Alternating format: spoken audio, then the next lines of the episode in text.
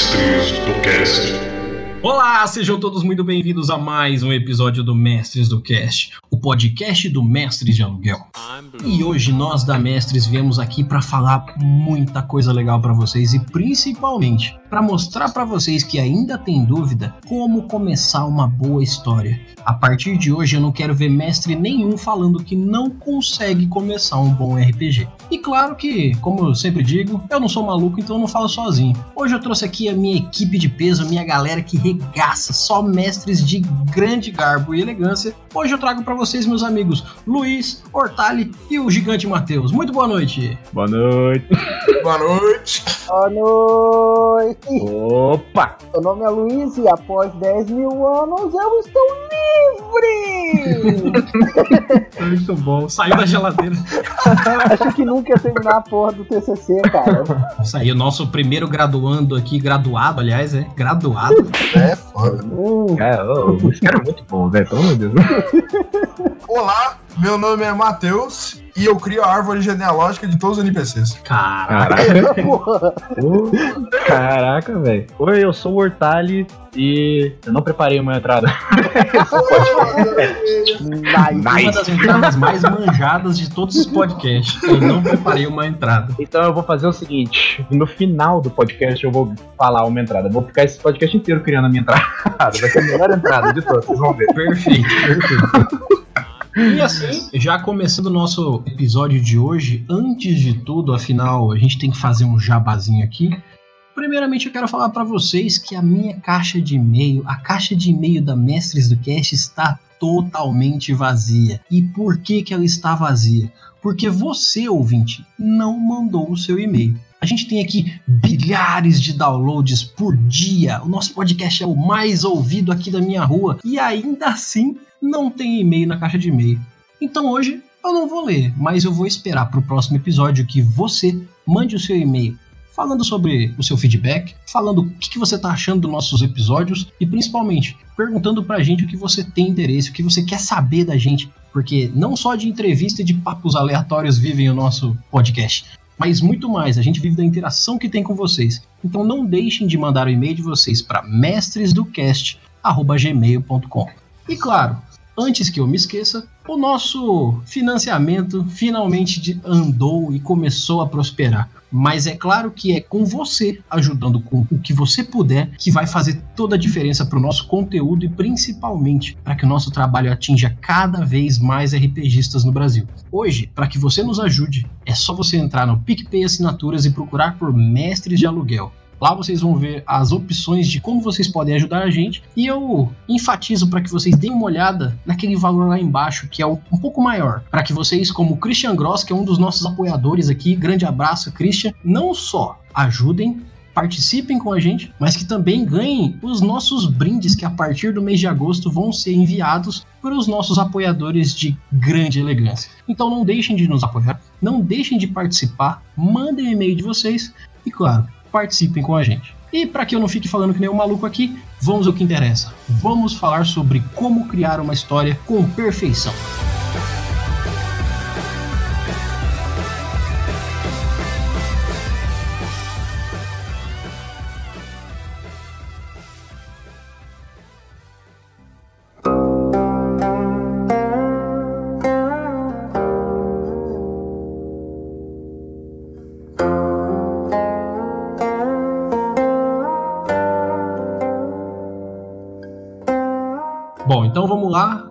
Começar daqui para que o pessoal já comece entendendo qual é a finalidade do episódio de hoje. Galera, eu quero saber de vocês como vocês começam uma história para um RPG, como vocês narram o princípio de uma história. Assim, quando a gente fala de, de escrever uma história, né? Tem duas possíveis coisas que você pode escrever. Você pode escrever um one shot, uma história mais curta, ou você escrever uma campanha mais longa, né?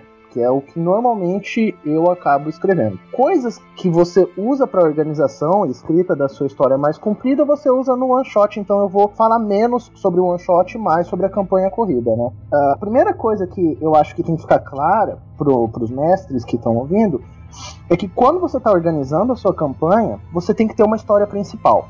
Essa história principal, ela não precisa ser super complexa, super complicada, mas tem que existir uma história que ela seja é, esteja num plano maior do que o plano do que os jogadores estão interagindo, né? Por exemplo, se os jogadores estão numa cidade, as ações deles vão ter impacto naquela cidade, mas tem que estar tá acontecendo alguma coisa é, num plano maior, sei lá, na política do, do, do reino, na política da, da própria cidade, uh, uma invasão, ou alguma coisa do tipo, alguma coisa que é muito maior do que eles e que vai, vai ser um desafio para eles, né? E as histórias individuais dos jogadores, os subplots, as subquests, né, as, as quests é, secundárias, elas vão guiar os jogadores a interagir com essa história maior é, que está acontecendo em segundo plano, né?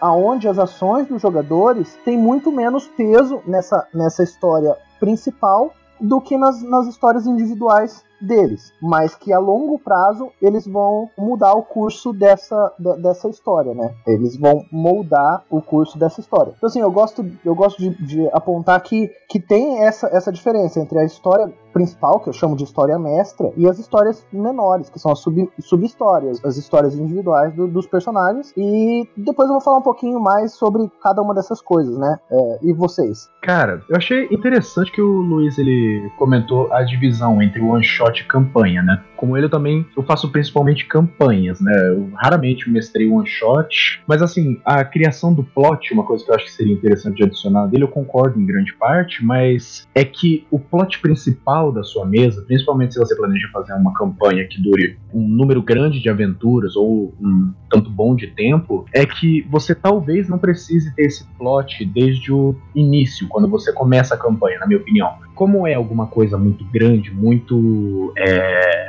que os players vão interagir, provavelmente vão conseguir resolver, porque tudo que um plot é, em geral, é um problema, é algum obstáculo na vida dos players ou do mundo ao redor deles, e eles têm que ter algum tipo de engajamento para resolver esse problema. É, mas como o plot principal, ele muitas vezes, é, eu imagino, vai ser algo muito maior do que o que os players podem interagir com no início da campanha, quando estão no nível 1, 2, 3, talvez não seja nem necessário ele ter sido construído desde o início. É interessante você ter um embasamento para você dar dicas para não parecer ser algo vindo do nada. Mas eu não necessariamente tenho, por exemplo, a, a campanha que eu tenho mestrado recentemente, o que eu principalmente fiz, isso é algo que eu tenho tentado recentemente, ao invés de construir o plot principal antes, eu pensei em um tema da campanha e eu ouvi os backstories que os players tinham para fazer e eu fui meio que adaptando. E pensei o que eu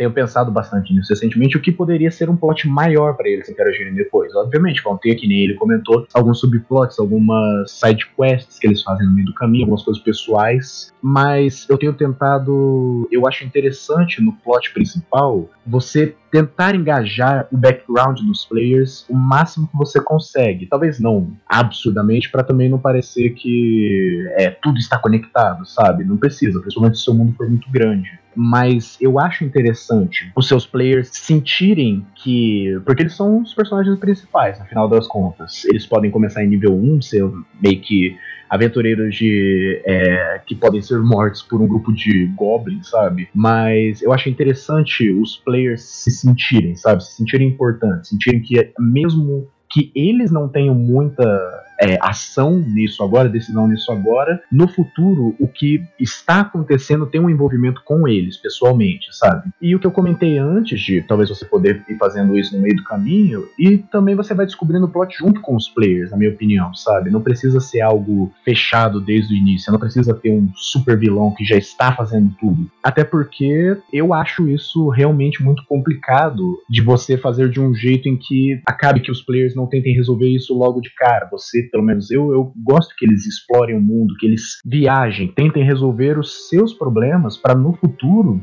apresentar um problema maior, um problema que requer que eles saiam da zona de conforto, saiam do caminho deles para irem atrás de resolver isso, sabe? Mas é basicamente isso que eu penso quando eu vou fazer um plot principal, que o Luiz comentou. É, assim, é, eu não quis dizer que você tem que ter a história preparada desde o começo, né? Eu acho que talvez tenha soado assim, mas você tem que ter noção de que existe uma história principal que tá ocorrendo, entendeu? Uhum. No aspecto de que, tipo assim, cada um tem a sua história é, individual. Ah, eu tenho que vingar minha família. Ah, eu tenho que encontrar espada, sei lá o que. Ah, eu tenho que decifrar esse manuscrito. Cada um tem a sua história principal, né? Cada um também pode ter seu vilão Uhum. da própria história. Isso. E essas histórias, elas são, assim, menores do que tá acontecendo em primeiro plano. É, em segundo plano, né? Vou dar um exemplo da, da sua própria mesa, né? Uhum. Cada um tem a sua própria história, mas quando eles se juntam na, na cidade, eles têm uma outra coisa que eles têm que resolver e que eles não têm quase nenhum controle e que as ações deles, a princípio, não são é, de grande efeito, né? Uhum. E é o acúmulo das ações deles que, no fim das contas, acaba resolvendo ah, as situações, né? Mas a, a ideia é que, que existe uma história mestra, e essa história é a que você, mestre, escreve e tem controle. E é a história que você, mestre, tem que planejar. Uhum. É essa história mestra, essa história principal. O que está acontecendo no mundo? O que está acontecendo com as forças mágicas do mundo? Sei lá, você tem que ter um ponto de partida, Sim. né? E não precisa ser sobre o mundo inteiro. Pode ser regional, pode ser daquela cidade que você está se preocupando, né? Da, daquela região. Uhum. Tem uma história pequena, né? é, Tem uma história principal e tem as histórias pequenas, que, que são as histórias que os jogadores têm controle. São as histórias que eles querem contar, né? Uhum. Então, assim, você pode falar que eles estão chegando na cidade tal, mas o que vai acontecer na cidade tal, tirando os eventos principais que você planejou, você não tem controle sobre o resto, né? Os jogadores têm porque eles querem contar essa história. Então, assim, é, o plot ele é meio que uma dança entre o que os jogadores fazem e como você consegue conciliar isso com a história que você quer contar, né? Para que a história não seja só sua ou só deles, seja de todo mundo, né? Você como escritor da história e eles como participantes ativos da história, né?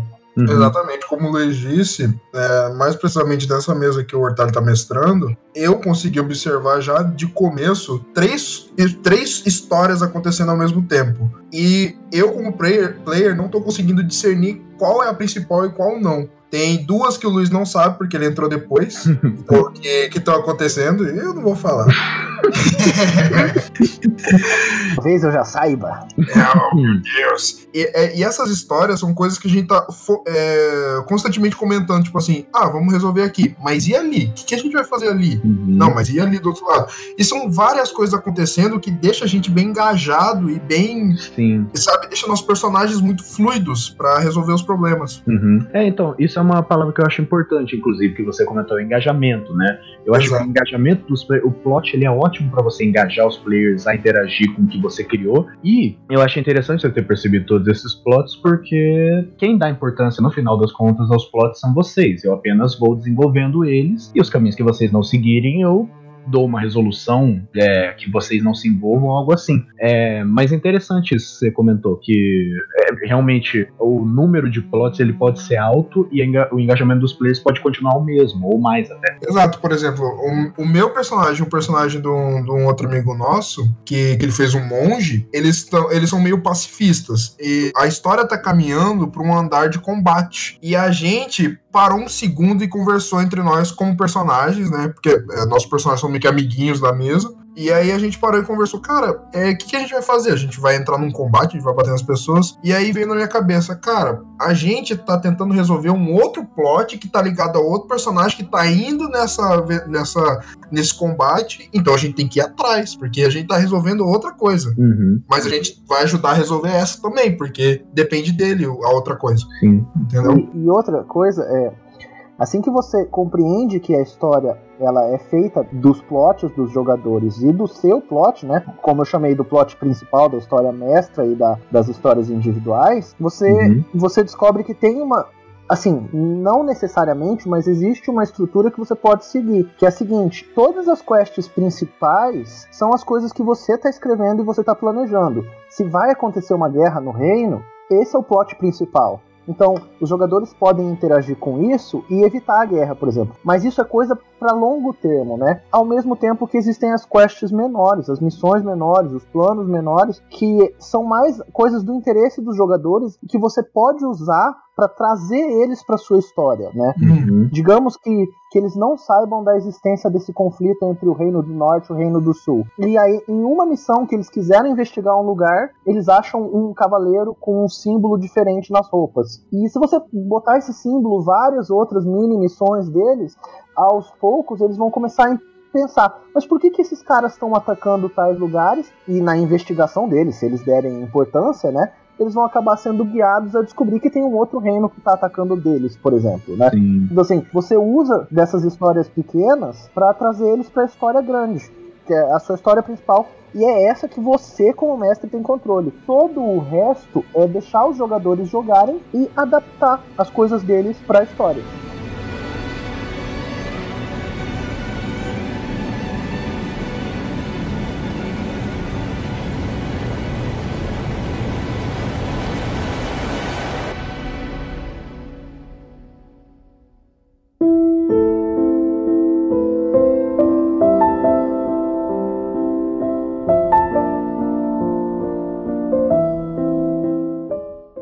Deixar os jogadores jogarem, tem uma, algumas coisas muito maneiras que ocorrem, geralmente, que é os jogadores criando as próprias situações, criando próprios plots que você, como mestre, tá ali na hora, e eles estão lá desenvolvendo alguma coisa tipo o que acontece na sua mesa, Luiz. Hã? Os jogadores vão desenvolvendo alguns plots, algumas pequenas missões deles mesmos, que você, na hora lá, dá uma improvisada, ou então já tem alguma coisa mais encaminhada, mas aí depois, no final da sessão, quando você pega o plot que o jogador que o jogador criou e desenvolve ele, vira uma parada muito maneira pros jogadores, porque é algo que eles que ele- eles mesmos criaram e você tá dando continuidade. Você simplesmente não tá ignorando e colocando eles no caminho reto. Isso é muito A legal. nossa mesma mesa antiga aconteceu muito disso, de eu ter que sentar no, no fim da mesa e pensar, cara, como eu vou conseguir encaixar essa droga na minha história?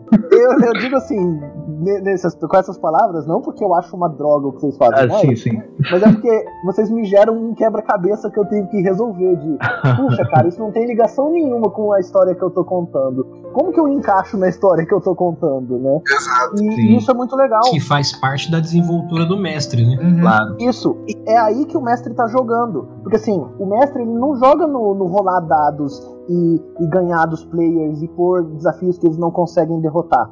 Não. O mestre joga no momento em que ele escreve uma história que os jogadores querem jogar e ele pega a história que os jogadores querem jogar e adapta na dele. É aí que ele tá jogando, né? É- é- eu, eu ouso dizer que grande parte da diversão do mestre é fora da mesa. É quando ele tem que sentar e resolver esses problemas sozinho, né? Puxa, o que, que eles querem fazer? O, o que seria divertido pra eles? Qual é a história que eu quero contar e como eu consigo trazer de uma maneira que eles vão se divertir?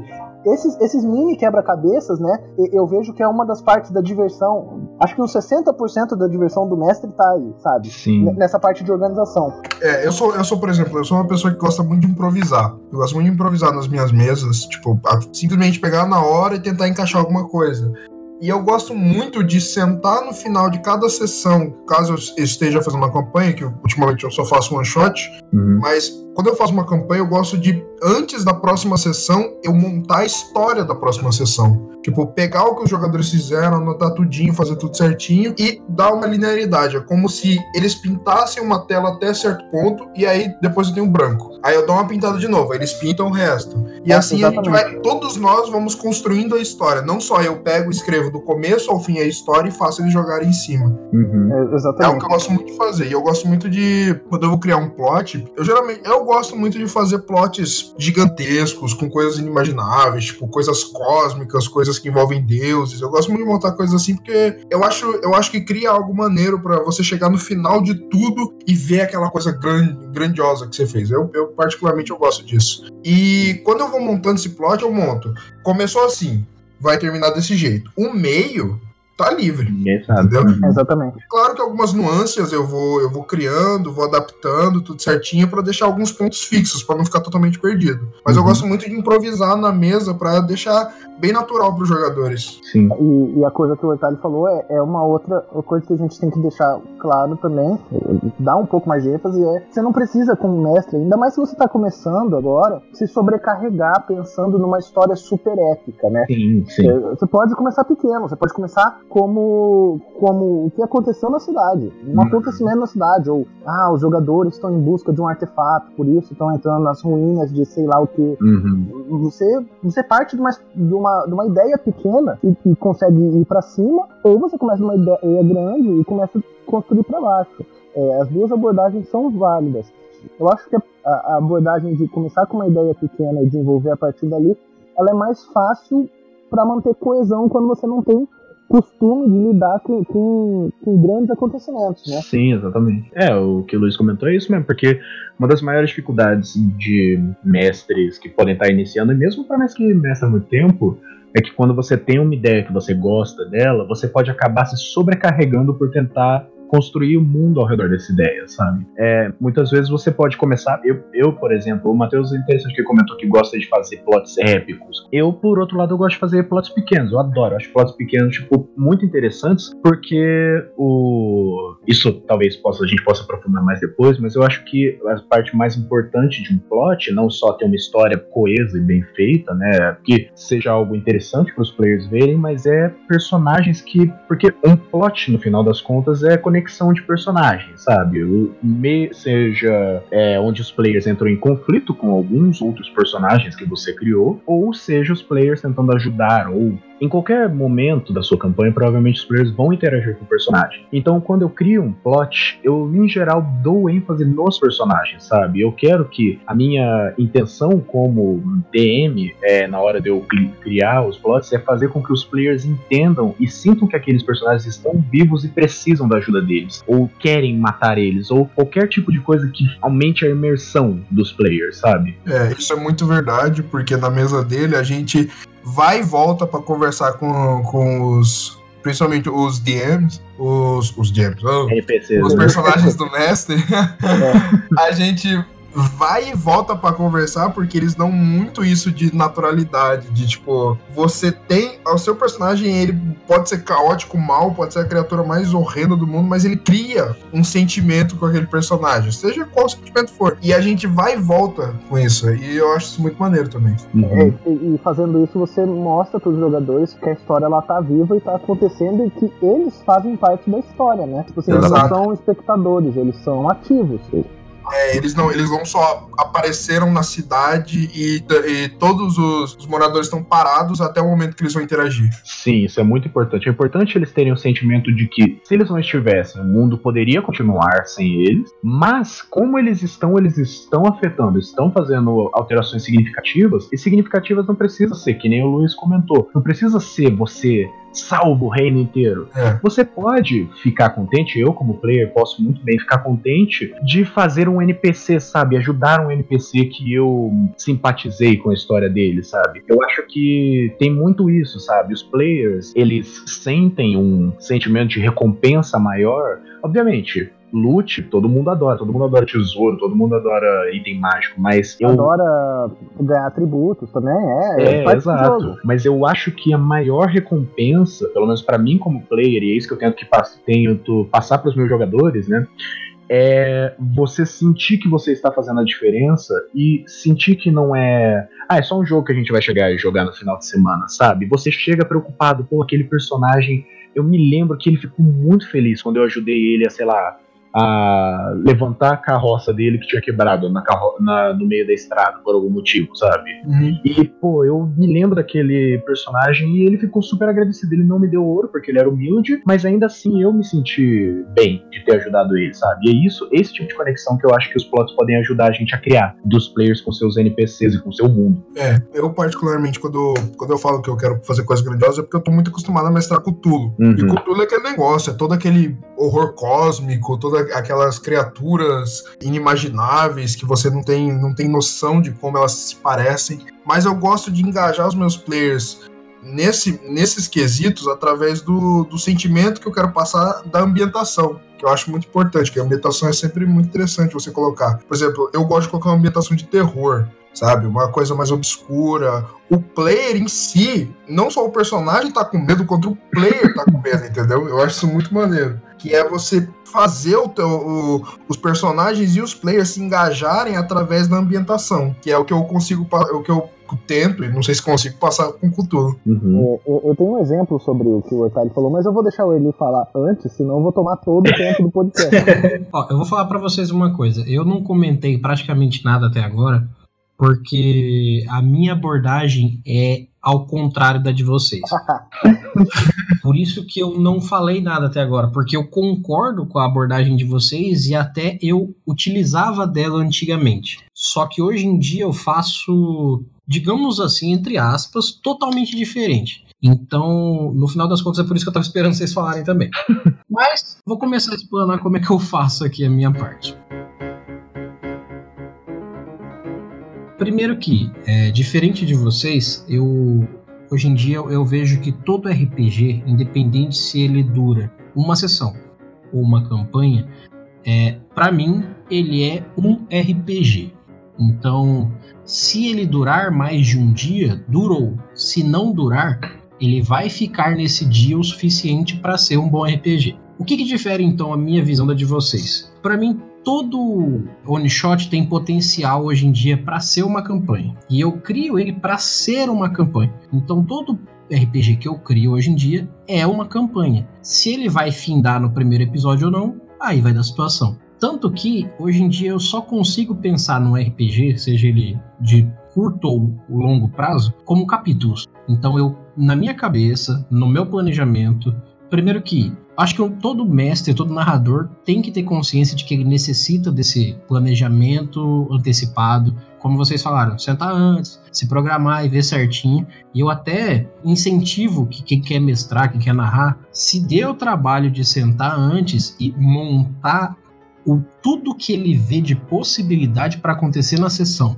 Não é que vai acontecer, muito menos que é o que vai ter na história. Porque se você der 10 opções e procurar em uma décima primeira, aí vai trabalhar a sua desenvoltura de trabalhar em cima da ideia do inusitado, de você ter que improvisar na hora. Só que o maior improviso do mestre, do narrador, tem que ser antes do jogo começar. Porque se você lá na sua casa, você no seu tempo livre, você tem tanto tempo para começar a, a primeira sessão. Se você se der ao trabalho de colocar uma hora do seu dia que seja para improvisar antes e pensar nas possibilidades, pensar nos NPCs, pensar em tudo, entre aspas, antes, você precisa ter menos trabalho na hora da mesa para ter que criar. Então guarde a criação para um momento que você está mais tranquilo, que você tem tempo, que você não vai se perder criando, porque um dos grandes problemas da, da mesa é totalmente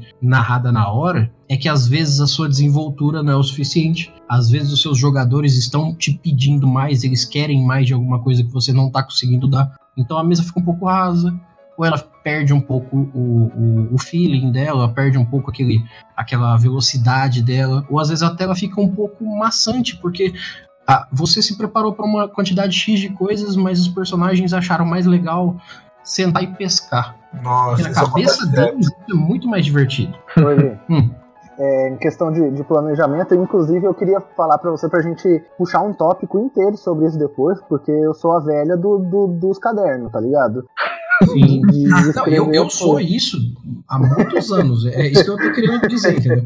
Uhum. O RPG para mim deixou de ser uma coisa de senta e joga faz muito tempo. É. Só que aí o que, que acontece? Eu já programei várias mesas anotadas, seja no papel, seja nos arquivos que eu faço no computador, para que quando alguém me chamar para uma mesa, eu tenho um, uma nuvem de arquivos, de, de, de, de histórias, de backgrounds pré-prontos para que eu enquadre ao que o grupo necessita. Então, assim, se, se você, como narrador, se propõe e se dispõe a um tempo livre para ler um livro, para mexer com seu RPG ali quando você não estiver jogando com ninguém, cara, programe sessões, programe um RPG. Não precisa pensar no RPG daqui 10 anos, como é que ele vai estar. Tá. Mas você pensa assim, qual é a iniciativa desse RPG acontecer? Qual é a finalidade para qual qualquer personagem que cair nesse mundo vai ter um ir do ponto A ao ponto B?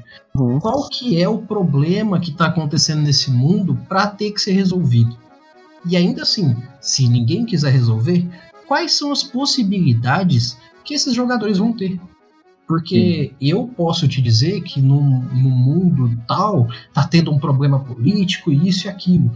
Você e o seu grupo podem ignorar totalmente isso e falar, poxa, mas a gente quer matar bicho. Uhum. Então se programe para isso, tenha um, um banco de dados próprio, você como mestre, como narrador, para que você não precise improvisar tanto na hora do jogo. Mas ainda assim, com todo dia, todo o tempo que você tem livre e se dispõe a isso, você senta e improvisa em casa, que é um lugar que você está confortável, você não está sob pressão da situação, não tem ninguém te olhando com uma cara de e aí, mestre, o que, que você vai me dar? Uhum. Essa é a hora. Faz antes. O quanto mais você improvisa antes, menos você improvisa depois. E quando você precisar improvisar, você vai estar muito mais hábil, porque sua cabeça está acostumada a programar a improvisação. Uhum. Cê- Eu concordo com isso que você falou, é, esse lance de ter um feeling, né? Assim, você prepara, é, é- é uma parte do que eu tava falando, assim, você prepara o que você pode, sabe? Sim. A, a parte da, da sua história principal, você, você vai preparar, você vai escrever, vai escrever o que, tem na cidade A, o que, tem na cidade B, o que, que tem na floresta, sei lá o que. Só que exatamente o que você falou, os jogadores eles têm a história que eles querem jogar. E eles podem não querer jogar a mesma história que você quer mestrar ali no seu, nos seus planos. Então é isso, é tá sempre ativo, né, com um plano B, um plano C, às vezes, plano D, às vezes plano Z, né? Porque os jogadores podem acabar, aspas, frustrando é, essa sua preparação inicial. E você tem que, tá, tem que ter uma certa desenvoltura, um jogo de cintura, para também é, criar na hora, mas assim, a gente sabe que esse criar na hora, ele não é um exatamente criar na hora, né? Você vai pegar todas as suas Uhum. experiências passadas, as coisas que você leu, as coisas que você tem de backup, né? Que nem você falou. Às vezes você prepara cinco, seis histórias, os caras estão jogando a primeira história que você planejou e não, eles não querem jogar essa história. Uhum. Daí você pega elementos da segunda e, e encaixa ali e, e faz eles acreditarem que isso estava planejado desde o começo, né? Exatamente. Ter esse feeling de, não, ó, eu vou aonde o vento assoprar, sabe? Eu, eu tô preparado para todas essas coisas. Mas nada te impede de você começar a escrever sua história e, planejar as coisas. Os meninos deram exemplo da, da mesa que eu mestrei para eles, que durou o quê? Durou um ano, gente? Durou um pouco mais de um ano, eu acho. É, eu acho que foi por aí, uns nove meses, tipo isso. É porque tiveram alguns momentos de hiato que a gente não podia, esse tipo de coisa, mas eu acho que É. tipo isso, uns nove meses. E, e nessa mesa aconteceu muito disso, de eu vim com uma coisa preparada, escrita, bloco de status de personagem preparado, é, bloco de diálogo, personagem A, personagem B, e eu nunca usei. Eu nunca usei. Mas eles estão lá pra Isso não quer dizer que você não vá usar. Uhum. usar em outras mesas. E, e, e- e às vezes eu uso como personagem que eu tô jogando. Às vezes eu lembro, Exato. puta, tem essa ideia de personagem que eu criei lá atrás. Nunca usei. Pronto, puxo da manga e, e jogo ali, né? Sim. É o que eu falo, tipo, é sempre bom você ter um- uma cadernetinha, caneta, e sempre quando vem uma ideia na sua cabeça, dá uma anotada. É, Por via das dúvidas, é, desculpa atrapalhar, é, por via das dúvidas, eu vou recomendar uma coisa pra todo mundo aqui baseado na forma com que eu narro hoje em dia RPG. Como eu disse, quanto mais você consegue programar essa atitude de ter que improvisar, menos você acaba improvisando. Ah, mas é chato ficar fazendo isso, eu sei lá quando que eu vou mestrar uma mesa, eu vou programar um negócio, vai que a mesa é totalmente diferente. Faça coisas mais genéricas. É, Seja menos específico na criação do que você quer, porque é o ponto genérico que deixa você fazer o que você quiser com aquilo. Exatamente. Por exemplo, criar NPC. Pô, assim, eu não tenho banco de dados de nome porque eu sou péssimo com nome, eu odeio mexer com nome, mas eu faço isso. Eu, na hora eu invento um nome lá, o que vem na minha cabeça. A gente tem, a gente tem umas listas.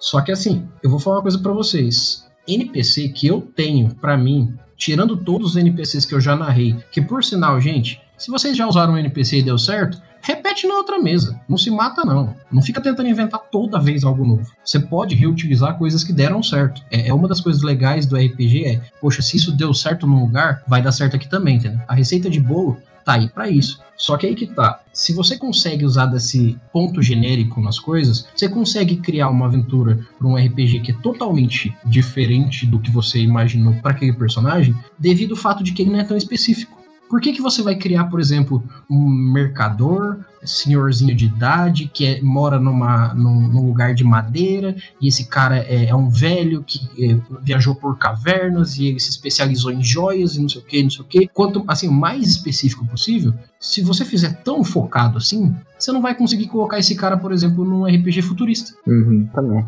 Só que em contrapartida, se você colocar que essa mesma pessoa tem vários fatores, até uma coisa que eu acho legal é coloque adjetivos nos seus NPCs, coloque adjetivos nas cidades que você cria, coloque adjetivos nas coisas que você tem a mostrar. Não diga para si mesmo, enquanto criando, o que que é, mas bote adjetivos de como é. Porque uma cidade bonita é, uma, é um adjetivo meio merda, vou ser bem sincero. Mas uma cidade que ela tem um ar seco, que ela é, ela é fedida, que ela tem um Reluzente com a aurora da manhã.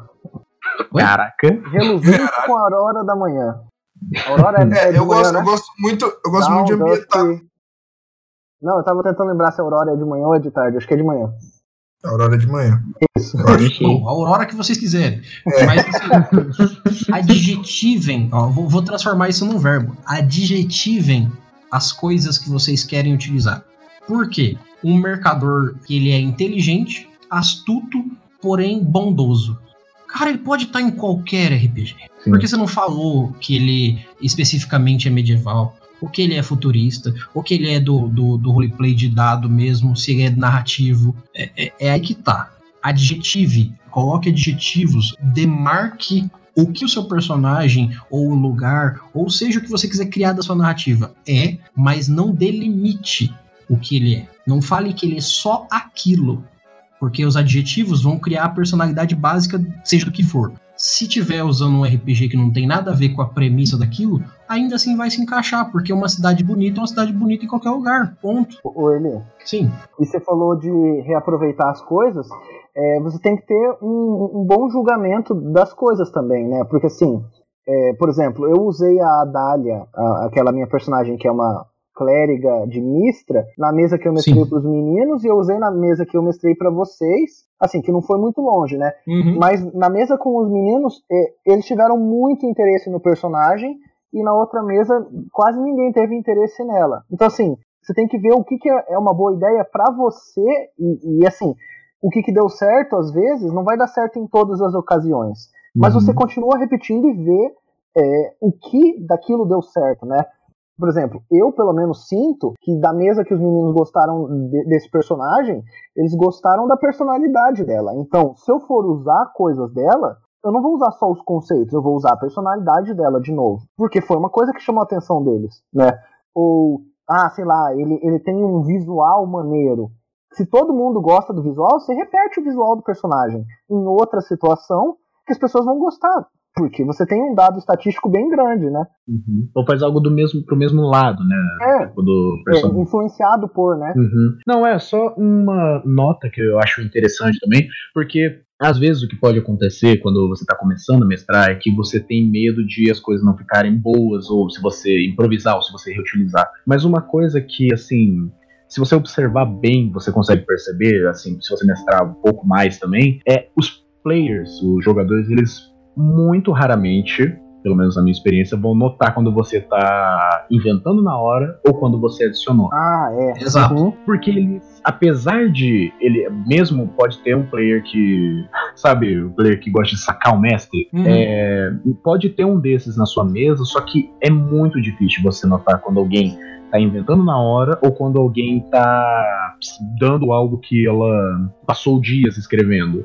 Tipo, obviamente, se for muito descarado, se você descrever um cara como ele é um humano, masculino, sabe? É, uhum. Isso claramente vai, é, vai dar uma impressão de que você não preparou. Mas assim, é muito difícil, como player falando isso mesmo, você notar quando o mestre preparou algo ou quando não preparou. O Luiz, na mesa dele, que ele comentou algumas vezes aí, eu nunca, nenhuma vez, prestei atenção, nem percebi é, de algo que ele não tinha preparado. Eu tenho certeza que na mesa dele tinha cheia de coisas que a gente acabou indo para uma direção que ele talvez não tivesse esperado, e ele inventou na hora alguma coisa. Por, teve um exemplo, inclusive, que eu fiquei pasmo. Aquela. É, pode comentar um exemplo específico aqui? Pode, não tem problema. É. Aquela cara que o Zé da Folha arranjou. Aquilo lá foi inventado na hora, não foi? Você falou? Foi no dia, porque na- aquela parte Cara. da, da história não estava preparada. Sabe? Era um negócio tão surreal e específico que eu. Caraca, ele tinha tudo preparado. Mas não dá pra perceber. Só, só para dar um contexto, o que aconteceu foi basicamente eles estavam derrot- tentando derrotar o, o- aspas, o chefe final que eu tinha preparado para aquele ciclo narrativo, né? Que era um demônio. E os cultistas estavam abrindo um portal para trazer ele pro, pro mundo, pro nosso plano, né? Pro, pro plano de existência da, da história. Sim. E eu não tinha preparado o que tinha do outro lado do portal. O que eu tinha preparado é que o portal ia abrir e o demônio ia surgir. E eles iam ter que tentar derrotar ele e parar o ritual antes dele passar o portal. Era isso que estava preparado. Só que os jogadores, os jogadores tentaram entrar dentro do portal e eles conseguiram entrar dentro do portal. Daí eu tive que improvisar tudo a partir dali porque eu não tinha nada preparado para isso acontecer. Só Uhum. que eu tinha senso de urgência, né? Ó, não, o demônio tá conversando com alguém, ele tá tentando passar, etc, etc. E aí um dos jogadores, na hora, ele falou: "Eu quero entrar sozinho". E ele entrou. Daí eu descrevendo o lugar, falei: "Olha, tem umas umas faces é, cravadas em- em- nas paredes. As paredes são de carne viva, né? E elas trazem expressões de agonia e dor e, e sofrimento. E uma delas eu usei como recurso para tipo dar urgência para eles não ficarem o tempo todo lá dentro, né? De ó, eu vou dedurar você se você não for embora. E o jogador se interessou por isso. E aí ele foi conversando com esse, com esse personagem criado na hora, resolveu tirar ele da parede e carregar consigo. E aí eu tornei num personagem, assim, na hora, sabe? Tipo, porque eu precisava de alguma coisa pra dar pro jogador naquele momento e eu precisava tirar ele dali. E com esse personagem eu meio que aspas, forcei ele sair daquele lugar antes que ele fosse explodido pelo demônio, basicamente. algumas horas, é interessante coisa que o Ortali comentou, como player ele, ele não percebeu que o mestre tá, tá montando, eu como player dele, você não percebe que ele tá inventando a coisa na hora, mas chega no final da mesa, ele tá suando e fazendo assim. Mano. Aí você pergunta, Ortali, o que que foi? Mano, você não tem ideia, cara. Vocês foram pra um caminho que eu não tinha planejado e eu tive que inventar na hora. É, isso vai acontecer, e é o que ele estava falando, assim. Você pode até planejar tudo que você quiser, mas no fim das contas, você vai jogar a história que os jogadores querem jogar. Sim, E você tem que estar preparado para isso. exatamente.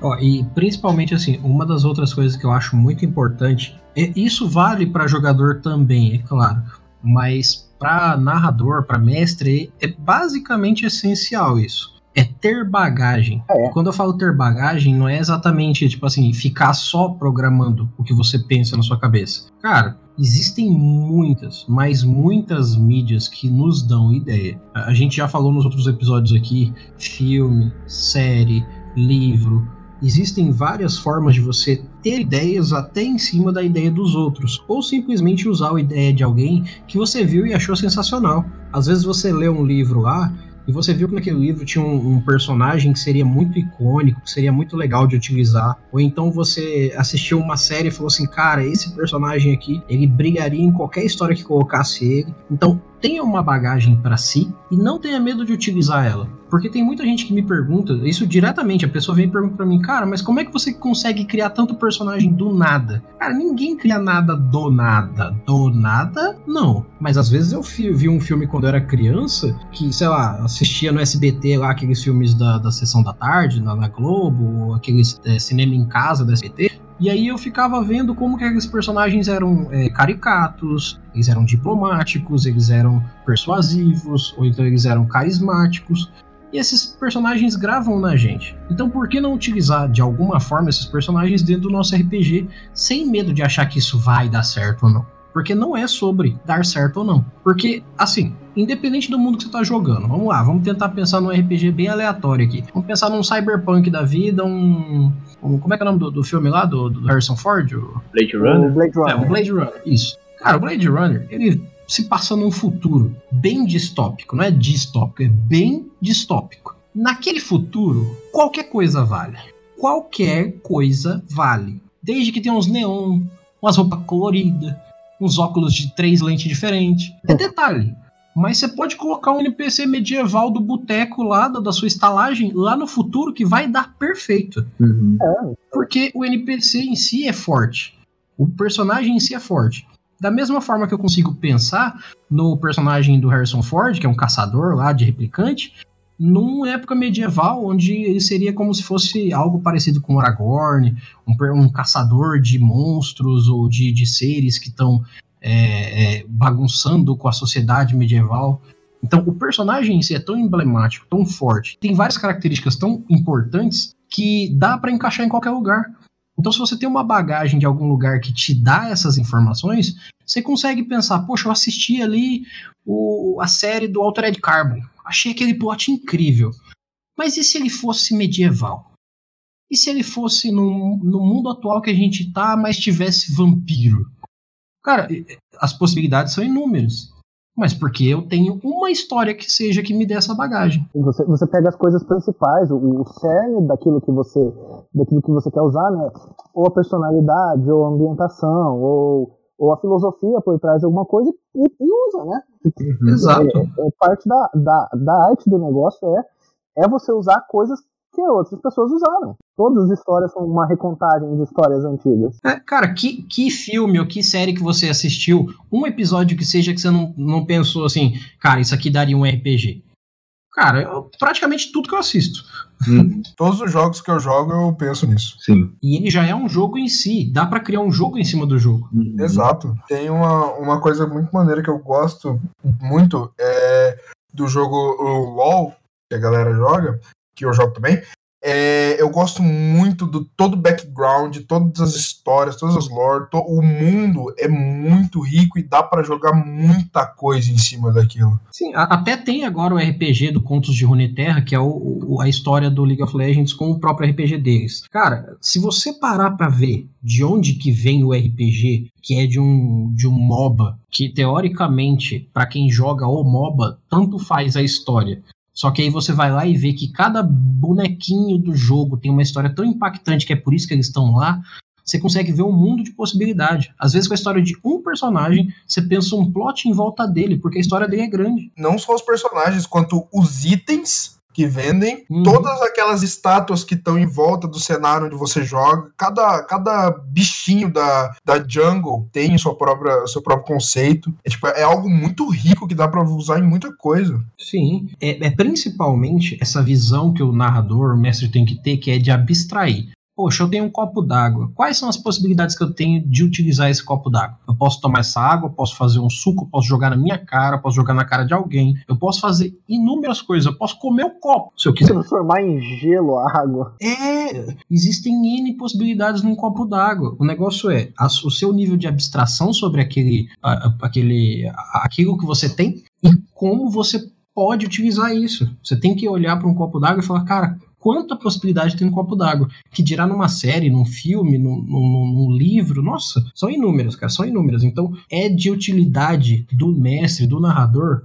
olhar para as coisas e pensar o que, que eu posso fazer com isso. Uhum. Por isso até que eu acho que eu tenho uma visão diferente da de vocês por um lado, que é exatamente dessa coisa do o, o mestre ele tem que se programar, ele tem que ver de uma forma mais tranquila, uma sessão por vez, uma coisa mais tranquila. Eu vejo que esse lado não é errado, mas eu acho que ao mesmo tempo, se eu, por exemplo, me baseei numa história, eu posso pensar no futuro dessa história. Eu posso traçar uma linha longa e imaginar que mesmo que não vá seguir a reta dela, o caminho é esse. O ponto A ao ponto B tem uma reta, mas inúmeros caminhos a chegar a ele. Uhum. Então, se eu, se eu delimitar para mim como narrador, bom, das N possibilidades que os jogadores têm, eles vão de algum jeito, em algum momento, em alguma situação, chegar no ponto B. Mas isso aqui é engraçado, Eli, porque a gente pode pensar, por exemplo, eu penso como, como físico, porque eu sou um físico, né? Que isso é um plot, é, é um conjunto de pontos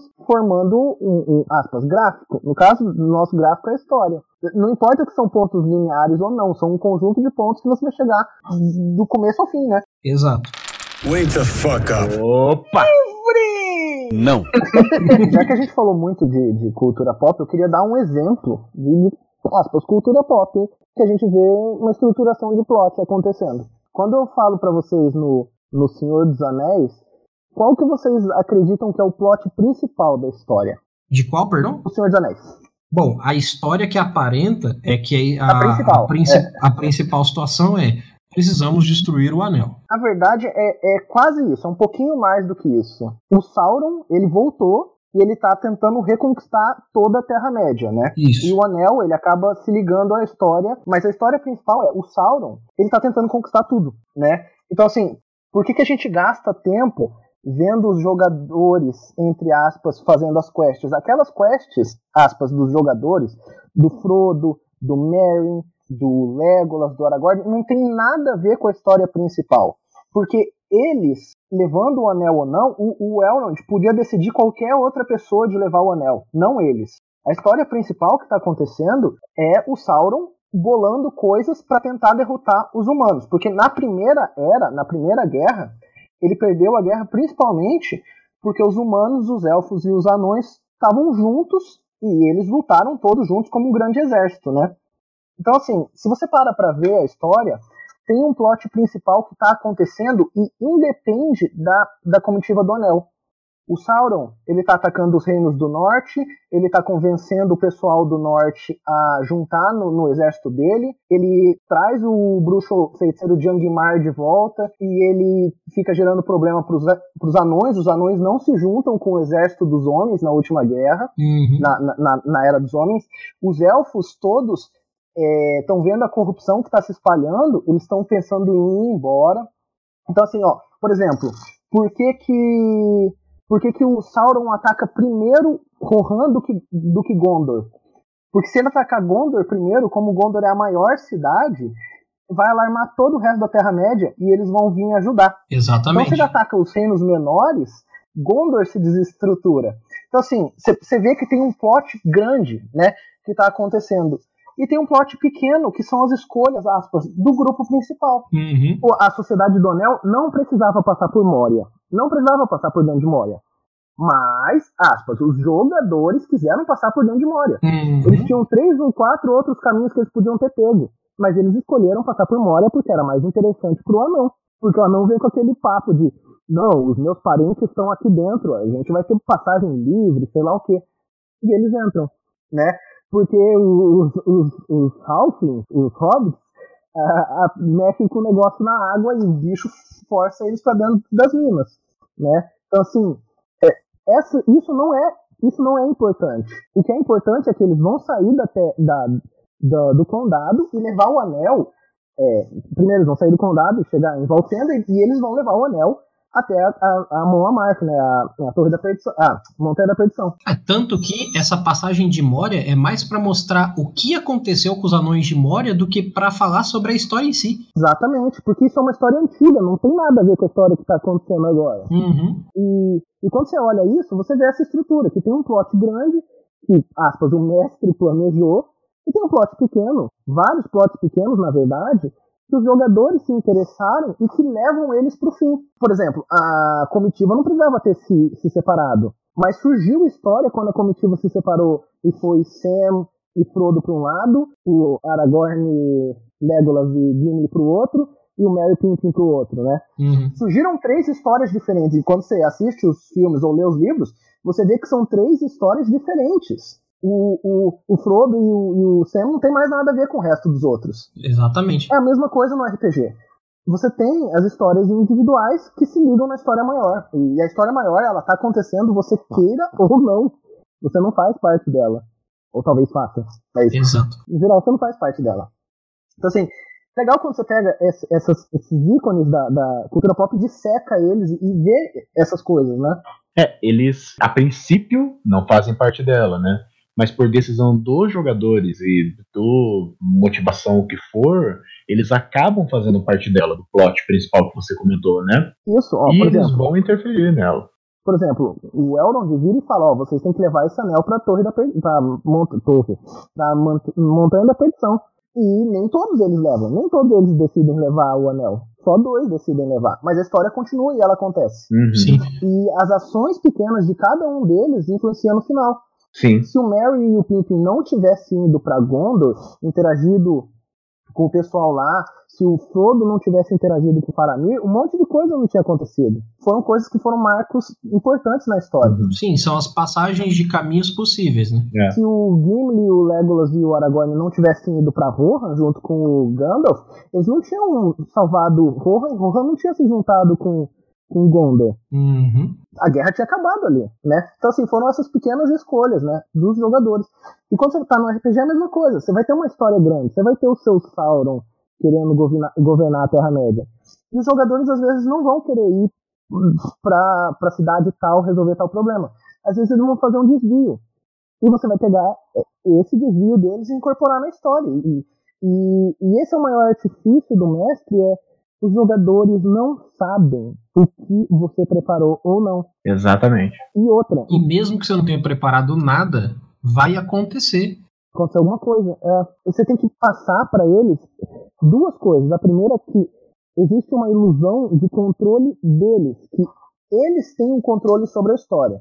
Logicamente, que eu não estou falando que você tem que manipular tudo, mas se eles tomarem uma decisão e você incorporar a decisão deles na sua história, eles vão achar que a decisão deles levou o grupo Uhum. para aquele ponto, quando na verdade você já tinha planejado que o grupo ia para aquele ponto. Você só fez com que eles fossem para aquele ponto, da maneira Uhum, deles, exato. não da sua. É, porque na verdade não é você que fez, é que essa era a motivação original. Ah, é, não, então, é. É Eles podem ficar dando rolê na Terra-média o resto da vida com o anel, mas aí o cara vai vir e vai destruir. Então Isso. resolve logo, é, existe Hum. o ponto B, né? Existe o final. sim. E se não chegar no ponto Só B, que o caminho não está definido. exatamente. Se não chegar no ponto B, que tem, no caso dessa história, tem um tempo pra isso, Ah. você perde. É, É como se fosse uma corrida, né? É, algo importante, né, de se frisar é que isso é um dos pontos mais importantes quando você for fazer um plot. Que se os players falharem por qualquer motivo ou decidirem não interferir na história, tem que obrigatoriamente, se for um plot importante e que eles se não seja algo regional, que eles se movam para longe, tem que haver consequências, mesmo algo pequeno. Porque senão os players não vão sentir que eles estão tendo qualquer tipo de interação real. Tem desafio. Então, exato. Tem que ter um desafio, tem que ter uma consequência boa, caso eles consigam, e uma consequência ruim. Não necessariamente boa e ruim nesses casos, mas assim, precisam haver consequências. Eles precisam ter uma sensação de que esse plot levou a algum lugar. Por, porque senão eles estão vindo jogar, sabe? MMO. Eles não, não, não vão se. É, exatamente. Ah, vá lá e mate 10 javali, colete 9 velas, tipo isso, né? Então o Illidan vai voltar. É, sabe? Ó, e até assim, pra gente encerrar esse assunto, senão a gente vai falar só sobre ele, essa etapa, Eu é, só- uma só coisa queria- que os... Ah, pode falar, pode falar. Eu só queria falar uma coisa. É, se o Frodo e o Sam não levassem o anel e destruíssem ele, não ia acontecer a, a nova era dos humanos e tudo que seguiu dali.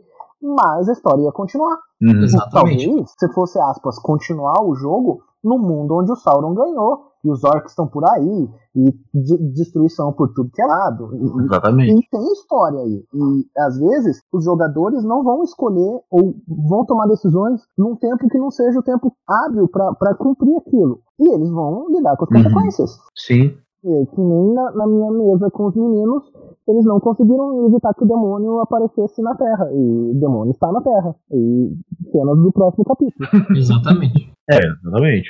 E essas são as consequências que você tem que mostrar pra eles, né? Sim, até eh, concluindo isso então, é, o, o que é mais essencial para que tudo isso aconteça com fluidez, com naturalidade, é o narrador, o mestre, ter consciência de tempo. Uhum. O tempo está passando o tempo todo. Não é exatamente sobre o tempo de jogo que está sendo jogado, mas, por exemplo, ó, existe um problema que deve ser resolvido. Se vocês resolverem de imediato, muita consequência ruim pode ser evitada. Ou vocês podem sentar e esperar todas as consequências ruins acontecerem e aí vocês resolverem. Ou até não resolverem, Uhum. porque o tempo está passando constantemente. Cada passo que você dá, o oponente também dá. Cada passo que você não dá, ele continua andando se essa for a vontade dele. Uhum. Então, até agora, já para a gente pular para outro assunto, puxando exatamente desse, é como que a gente cria os nossos vilões, os nossos NPCs, é, é, como que a gente cria esses fatores que fazem com que essa história aconteça de uma forma mais física. Porque tem muita gente que também fica nessa coisa de, tá, mas como é que eu vou criar uma história que seja empolgante, que seja envolvente, que o pessoal queira entrar no plot? Porque comumente a pessoa no começo não tem um gancho bem fixado ou não consegue fazer esse gancho brilhar a ponto do grupo buscar ele. Porque assim, você colocar num, numa tabuleta de madeira lá, como eu sempre faço com muita gente. Ah, vou colocar aqui na, na tabuleta aqui uma missão. Se vocês quiserem pegar, pega. Se não quiser pegar, é, a gente pode. A gente pode simplesmente fazer outra coisa. Não, tudo bem. Só que eles têm que saber o que, que acontece se eles não pegarem. Sim. Porque, ah, a gente não vai fazer a missão do anel, foda-se o anel. não, tudo bem, mas vocês sabem o que vai acontecer se vocês não pegar o bagulho do anel? Ninguém vai hum. pegar. E adivinha o que, que vai acontecer? Aí tem que ser mostrado. Ah, mas a gente não quer fazer a missão do anel, beleza. Vocês começam a andar pelas cidades e ver, cara, tá sendo todo lugar, tá sendo atacado.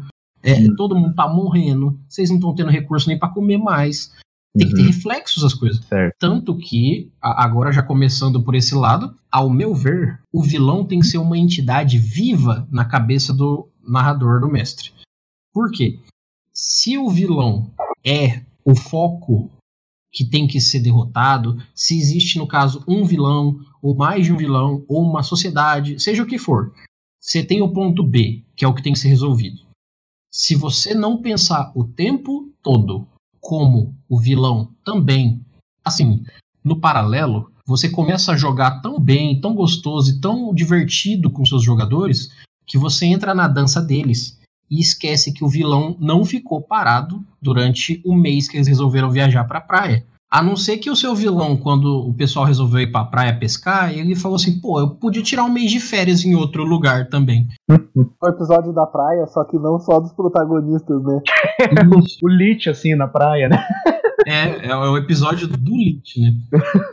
então, tipo, criação de personagens e temas e ambientes para engajar os players no plot.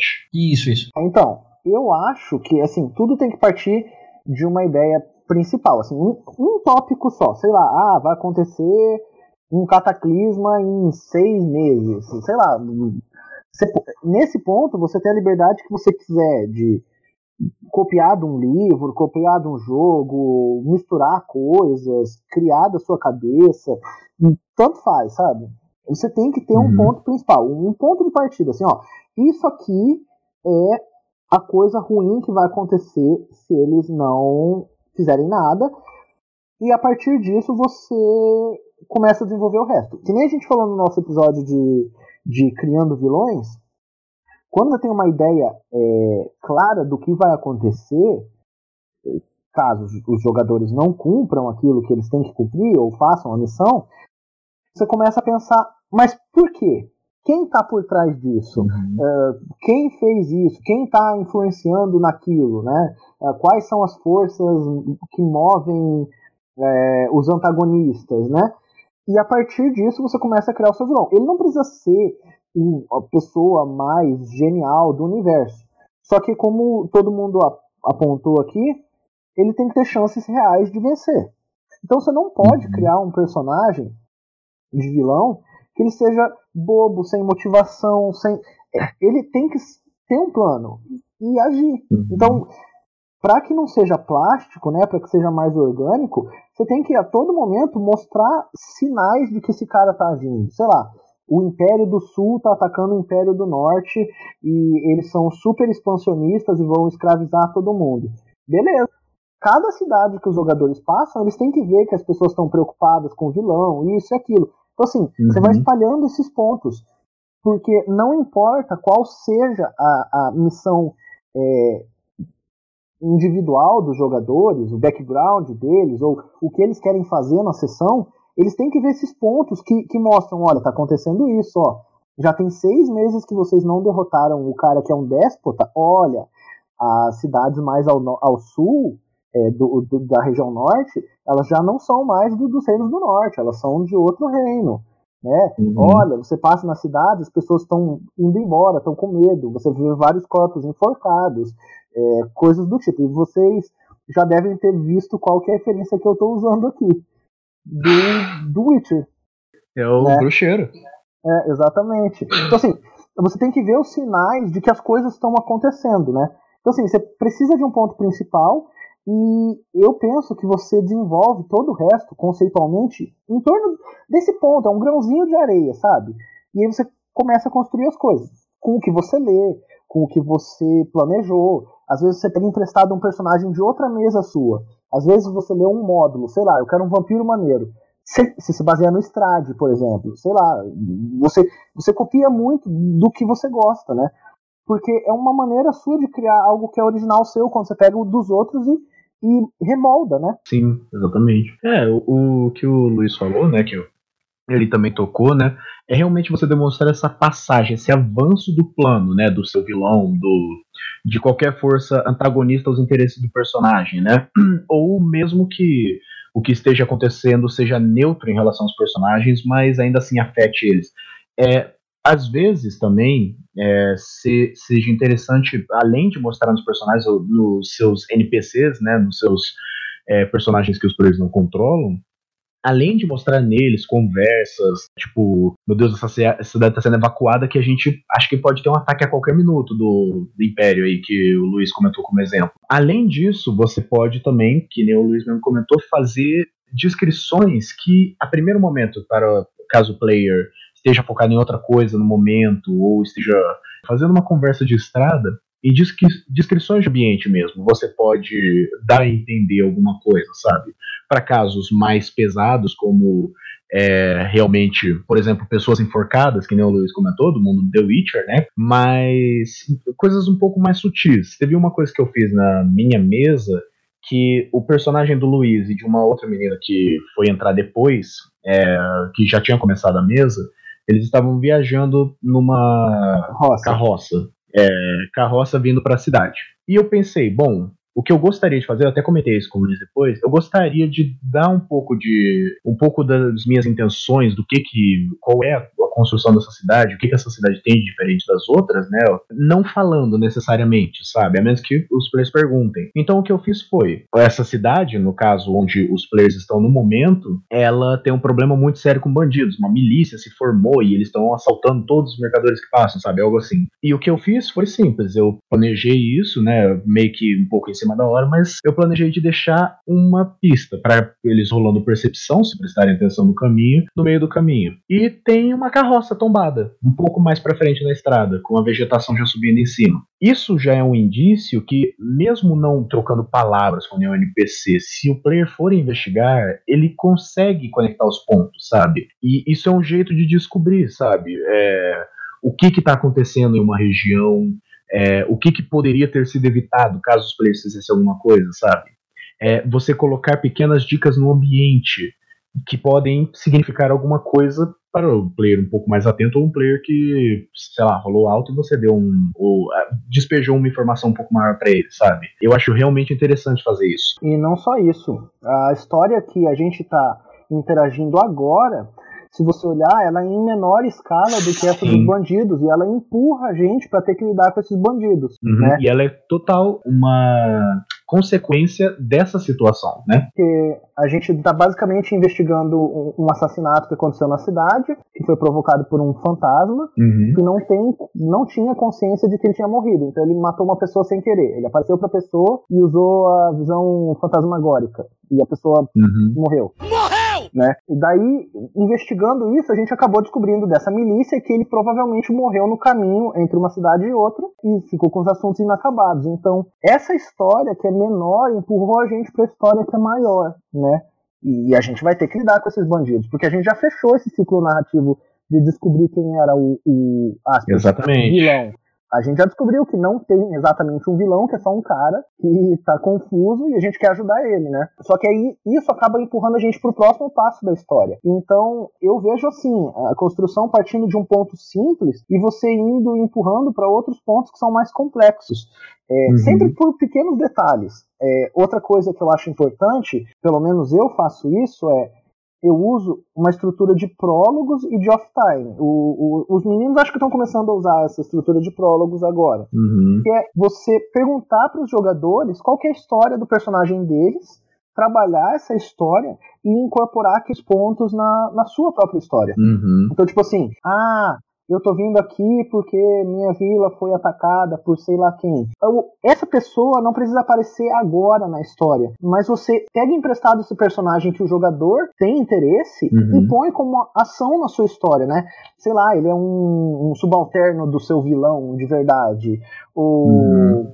Por uma situação ele se aliou ao vilão. É, um bom exemplo disso que o Luiz falou, ele fez na, na mesa dele, em que o meu personagem teve a vila atacada por, por um, um por orcs, liderados por um orc muito foda que tem um símbolo. E ele e o orc, quando derrotou o meu personagem, tatuou o símbolo com, como uma cicatriz no peito dele. E em um dos, uma das ocasiões em que a party estava dentro de uma, de uma espécie de dungeon, o pessoal encontrou esse símbolo pichado numa parede do templo. Uhum. Então é, é aquele negócio, tipo, é um toque, tá ligado? Tipo, o Uhum. personagem que, a- que me atacou tá agindo, ou pelo menos a gangue dele tá agindo, entendeu? E é questão de tempo pra gente se encontrar. Uhum. E você motiva o jogador a ir atrás, né? Porque você pega um Exato. detalhe lá da história dele, joga na sua e, e fala, não, ó, isso aí tem a ver comigo. Então eu quero, quero ir atrás disso. Uhum. E essa coisa do off-time é uma coisa que eu acho que eu comentei no, no episódio de personagens, que as pessoas fazem muito pouco, que é quando você tá viajando, quando você tá na cidade, etc., o mundo ele não congela e você dá fast travel de um lugar pro outro. As Uhum. coisas acontecem. Então, sei lá, se um vilarejo é, vizinho foi atacado, se você parar numa taverna pra conversar, a chance de que alguém vai te contar um boato ou que você vai ouvir uma fofoca sobre isso é muito grande. Então, assim, você começa a incorporar essas coisas, né, nesse off-time, eh, nesse tempo livre do- dos jogadores, né? Sim. Ah, eu ouvi que passou uma grande, um grande destacamento na, na Estrada do Norte. Os cavaleiros todos usavam elmos negros e carregavam uma bandeira que eu nunca vi antes, né? Pronto, você já tem um hook, né? É o que a gente chama de gancho, né? Um gancho para ligar a sua história principal na história que tá acontecendo agora. Uhum. Uma, um negócio que você falou de off-time foi o que aconteceu comigo quando eu tava mencionando a mesa de Cthulhu. Até o Hortali participou. Hum. Que eles estavam. Era, uma, era um orfanato e tinha um padre. E o padre tava agindo como, como ocultista. Ocultista. E aí galera, beleza? Só queria dar uma adendo aqui que é um erro comum na real, esse lance de ocultista e cultista são coisas, só que são coisas completamente diferentes. Um ocultista pode ser cultista, mas um cultista não necessariamente será ocultista. Enfim, a diferença é que o ocultista ele pode ser aqueles esotéricos, estu... basicamente um estudioso de conhecimentos ocultos, enquanto um cultista seria aquele que pratica cultos, tipo o pastor de uma igreja, o padre, etc. Ou um ocultista que tenha conhecimentos ocultos de ritos e cultos, podendo executá-los. Então, passando de ocultista para cultista. E é só isso mesmo. Agora chega desse momento telecurso. E aí eu fiz várias nuances pra galera perceber que era o padre que tava agindo. Algumas portas trancadas, algumas coisas. Algumas. Algum. Algumas pistas, sabe? Tipo, era um orfanato onde as crianças haviam morrido e tava todo mundo muito triste. O padre tava agindo por baixo dos panos, tudo. E ninguém olhou nada ali. Por quê? Porque um amigo, um cara da party resolveu, resolveu sair do orfanato e ir embora Pra depois voltar de noite. Quando ele voltou, ele acabou passando por, por uma floresta, que era uma floresta que o cultista tava trabalhando em cima. E aí ele foi, ele foi atacado, ele, ele teve aqueles sonhos, as visões, tudo. E aí ele bateu numa, numa árvore e apagou o carro. E aí a party inteira saiu do orfanato para ir resgatar ele na floresta. Nisso o padre teve o teve a carta branca para agir como ele quisesse ali dentro. Mano. E eu fui, e eu fui mexendo com a questão do tempo. O tempo foi passando, a galera foi indo atrás dele, encontraram algumas coisas no caminho, e lá dentro da, do orfanato, o padre tinha esse tempo para trabalhar. Mano, essa mesa a gente não teve nem chance. Só um comentário óbvio aqui, cara. Pelo amor, o cara fugiu, daí a gente ficou, a gente tem que salvar ele. Daí a gente basicamente liberou espaço pro padre fazer o, sei lá, matar os bebês que ele tinha que matar lá e fazer o ritual satânico dele. E daí a gente perdeu, basicamente, no final das É. contas. Era um, um shotzinho. É. Wake the fuck up. Opa! Não.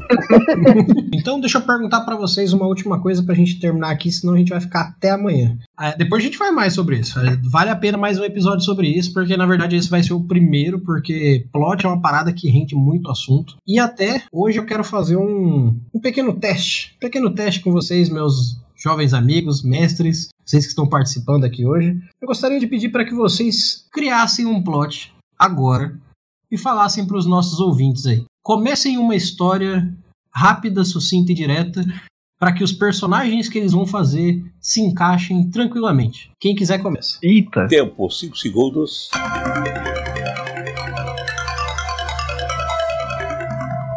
Vai, Luiz! Luiz. Então, é uma coisa simples, né? Bem simples.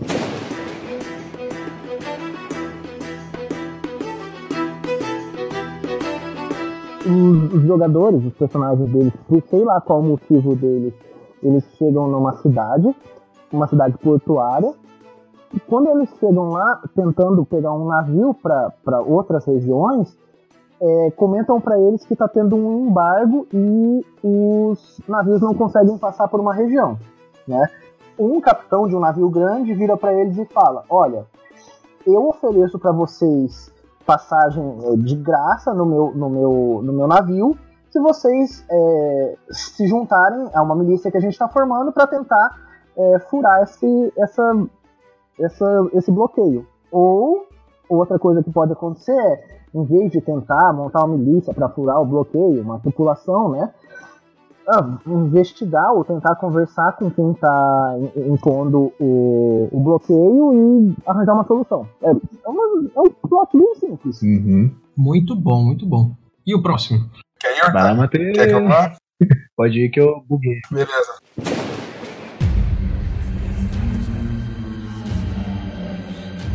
Ah, os jogadores são, são investigadores de alguns de biologia, alguns de história, e eles foram chamados pela Universidade de, de Oxford, pois havia ah, encontraram alguns indícios de algumas pirâmides que estavam encobertas por areia no, no Egito. E eles interessados, né, pela, por esses novos, novos achados, só que era muito, é muito sigiloso tudo isso. A universidade está mantendo tudo muito em segredo. Então os jogadores vão lá e viajam tanto tempo.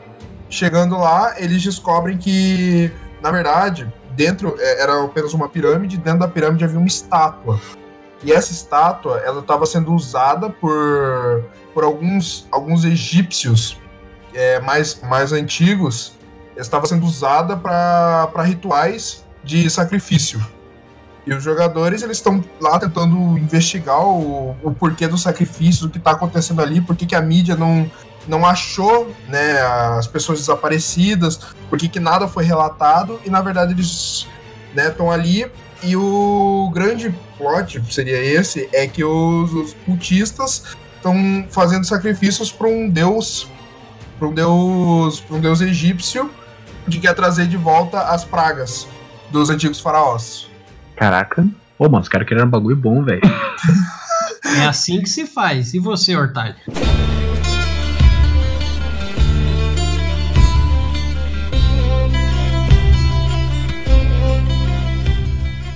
Não, então, galera, tem esse sistema sétimo mar, é muito massa, é de piratas e tal. É... E daí, eu pensei num, baseado nessa, nesse tema, né?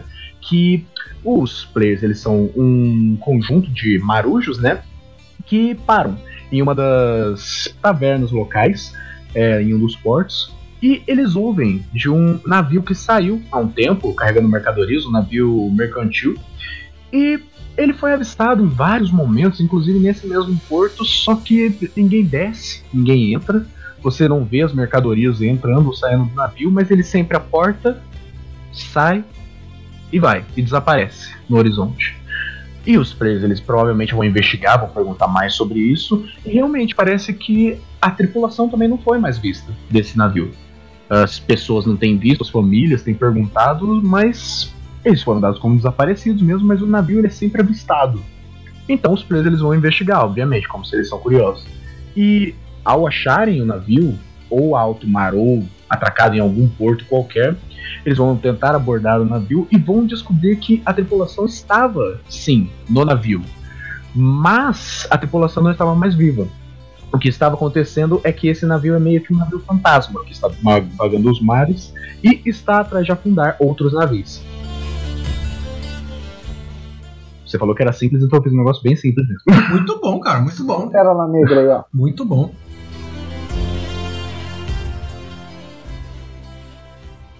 Agora eu vou pedir para que vocês me desafiem com três coisas que eu vou pedir para vocês, já que vocês estão em três aqui.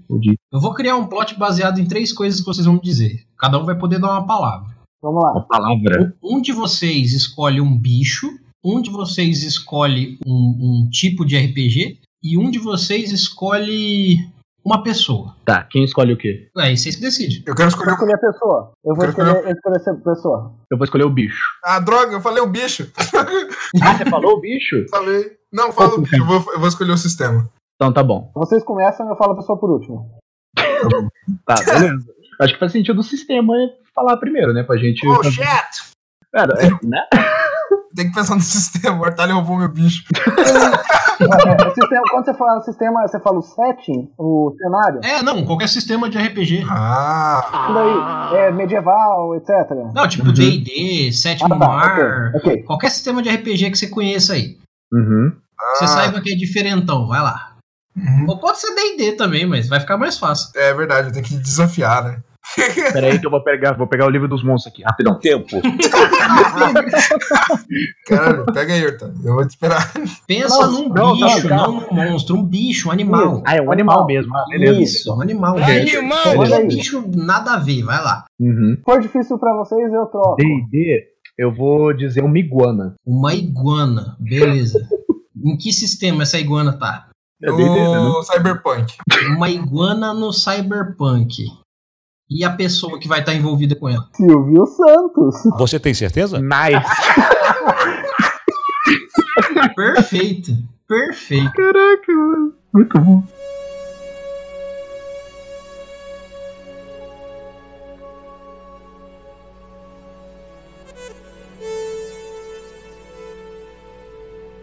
Num futuro distópico, onde nem o dinheiro vale mais nada, apenas a palavra tem poder, as pessoas descobriram uma nova forma de viver.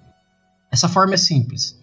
Você utiliza da sua influência e de como você se articula como pessoa, como social, para conseguir coisas. Como se a gente vivesse num aplicativo tipo um Tinder, sabe? Você dá uma pontuação para a pessoa e aquela pontuação vale o que, que ela tem. Então, basicamente, se todo mundo der uma nota muito alta para aquela pessoa, porque ela é muito legal, porque ela é divertida, porque ela tem carisma, ela é rica. Se a pessoa é chata, briga ou reclama de alguma coisa que você não gosta, você dá uma nota menor, isso vai baixando os fundos que essa pessoa tem. E nesse mundo, os mais carismáticos, os mais influentes são aqueles que dominam, como se eles fossem reis. E eles acabam se tornando reis porque realmente eles são mais ricos. Em todo lugar que eles vão, todo mundo dá nota boa para eles, então eles têm mais fundos para se tornarem pessoas maiores e melhores. Já em situação quando você nasce com uma aparência um pouco complicada, ou quando você não é uma pessoa muito eloquente, você acaba sendo mais um cidadão do mundo que existe. Porém, não só de pessoas comuns esse futuro vive, mas também existem outras pessoas, pessoas diferentes, que não só não têm fundos para viver, como vivem dos, das poucas migalhas que sobram dessas pessoas mais abastadas. Pessoas que são mescladas, pessoas que são diferenciais não só por não serem humanos, mas porque são restos químicos de experiências que foram feitas com humanos, ou até são simplesmente misturas abomináveis que o próprio ser humano fez com a própria mão. Então, a gente tem que no submundo, no subsolo, onde as pessoas nem se importam que existe, abaixo dos esgotos existe uma segunda sociedade, uma sociedade que vive da troca, do escambo. Mas como que eles trocam? O que, que eles trocam se não tem dinheiro? Eles trocam pessoas. Porque a melhor forma de você conseguir fundos onde não existe uma moeda de troca é ter uma pessoa que vale a moeda de troca. Então esse submundo vive de pequenos sequestros e pequenas formas de conseguir pessoas que têm fundos. E essas pessoas têm um valor nesse submundo. Lá em cima, a gente tem aquele cara que é o rei. O cara que todo mundo respeita e que nesse mundo, nessa cidade que vocês vivem, é como se fosse o prefeito. Silvio Santos. Um homem sensacional. Porém, abaixo dessa cidade, vocês têm aquele que é o mais mal visto, aquele que todos têm medo e que principalmente vocês como grupo querem que pare de trabalhar, porque se depender dele, até o seu Silvio, patrão de vocês, vai acabar perdendo. O homem iguana, aquele que foi criado de uma mutação genética, meio homem, meio lagarto, e que não se importa com nada a não ser convencer o lado de cima.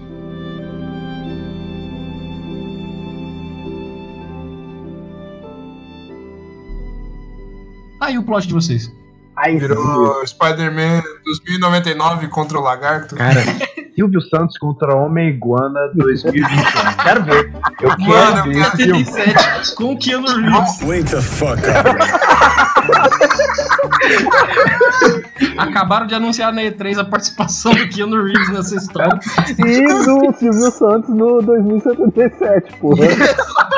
Vai ser Silvio Bótico Santos. Hum, Com a Maísa do lado. Tá bom. Maísa do Mas a Tron, nossa. Ok, parou. Tá vendo? Fazer um plot não é difícil, gente. Eu acho que. Assim, não é que não seja difícil, mas exige que você tenha uma bagagem, que você tenha. é, é, Exige empenho. literalmente um perfil guardado dentro de você de informações. Você tem que ter um banco de dados, seja na sua cabeça, seja anotado no papel. E eu acho que eu falo por todos aqui quando eu digo que se você se empenhar, se você se dedicar um tempo, se você separar para isso, se você gostar do RPG, tanto quanto você gosta de tudo que você faz com naturalidade na sua vida, você consegue criar um plot, cara. Então, melhor do que eu te dizer que o plot do Silvio Santos contra o Homem Iguana é bom, é vocês pensarem como que eu posso fazer um bom plot com o que eu sei. Acho que eu falo por todos quando eu falo isso, certo? Certo. E, e ter um pouquinho menos de medo, né? você tem que ter segurança de que o que você tá fazendo é o que você consegue fazer. E os jogadores podem não gostar, e você pode não gostar, mas você tem que dar um primeiro passo. Então, às vezes a sua primeira história vai ser uma droga. Mas você continua. E depois você vai criar boas histórias. uhum. Não, não, tem, não vá naquela de, meu Deus, os players querem me ferrar, eu tô muito ferrado, eu preciso pensar em tudo. Não, cara, vai com calma, você consegue, tenha coragem, você vai contar uma história muito boa. É, É, Silvio Santos versus Iguanamin com Keanu Reeves e Maísa Tron. Cara, Exato, cara. é, você tipo, vai, vai, é uma vai boa contar história. a melhor história da vida das pessoas. A princípio, não é uma boa história, mas parece Não. que vai ficar. Pô, como assim, velho? Não, não, é tipo, eu voto pro Eli criar essa mesa e a gente jogar isso. E a gente joga, eu também voto. caraca, tá aqui no voto também. Eu não sei. Cobre isso dele, por Então favor. esperem aí que logo mais vai ter um one shot dessa mesa pro, pra galera aí, viu? Nice. Que pena. Cara, eu tô ansiosão. Eu já vou criar meu personagem, mano. Quero nem E saber. vai ser no mundo do Multialucha. Uh, eu, eu tenho uma ideia pros nossos personagens, gente. A gente pode ser todos clones da Maísa. É, virou Resident Evil. Vários. Cara, vários... modificados biologicamente, tá ligado? Cada um Caraca, tem uma mano. Maísa super forte, uma Maísa super rápida. Nossa, cara. Cara, Mano. eu vou, eu vou ser um cara que controla robôs com um joystick do PlayStation. Cara, do je... Mano, do jeito que isso aqui tá indo, a gente consegue fazer outro podcast inteiro só sobre essa história, cara.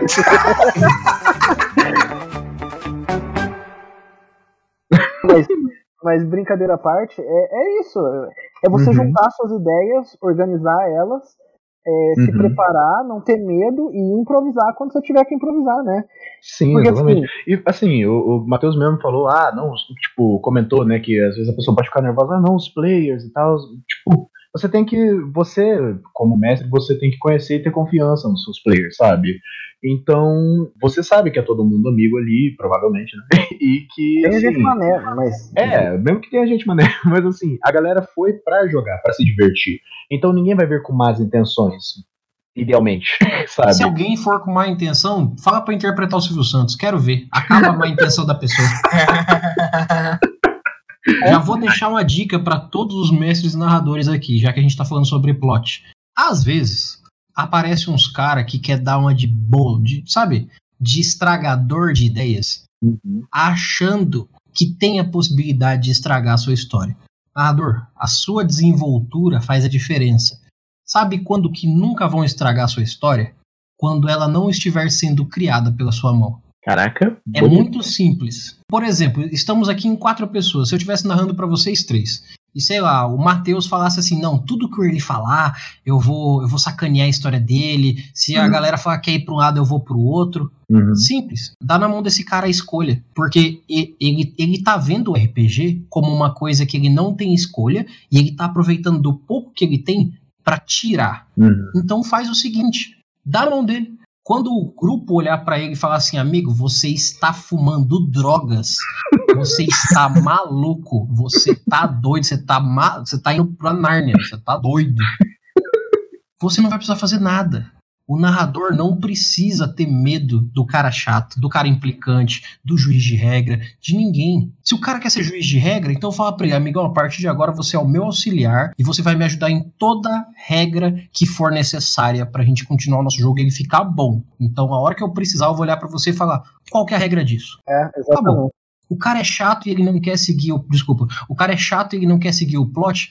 Simples. Dê a liderança pra esse cara. Facilite para que ele tenha mais voz que os outros, sim. Porque aí ele vai ver que tudo que ele faz tem um peso e uma medida. E aí ele provavelmente vai ver que cada passo que ele dá faz diferença. E aí ele vai começar a sentir a pressão de ser o merdeiro da história.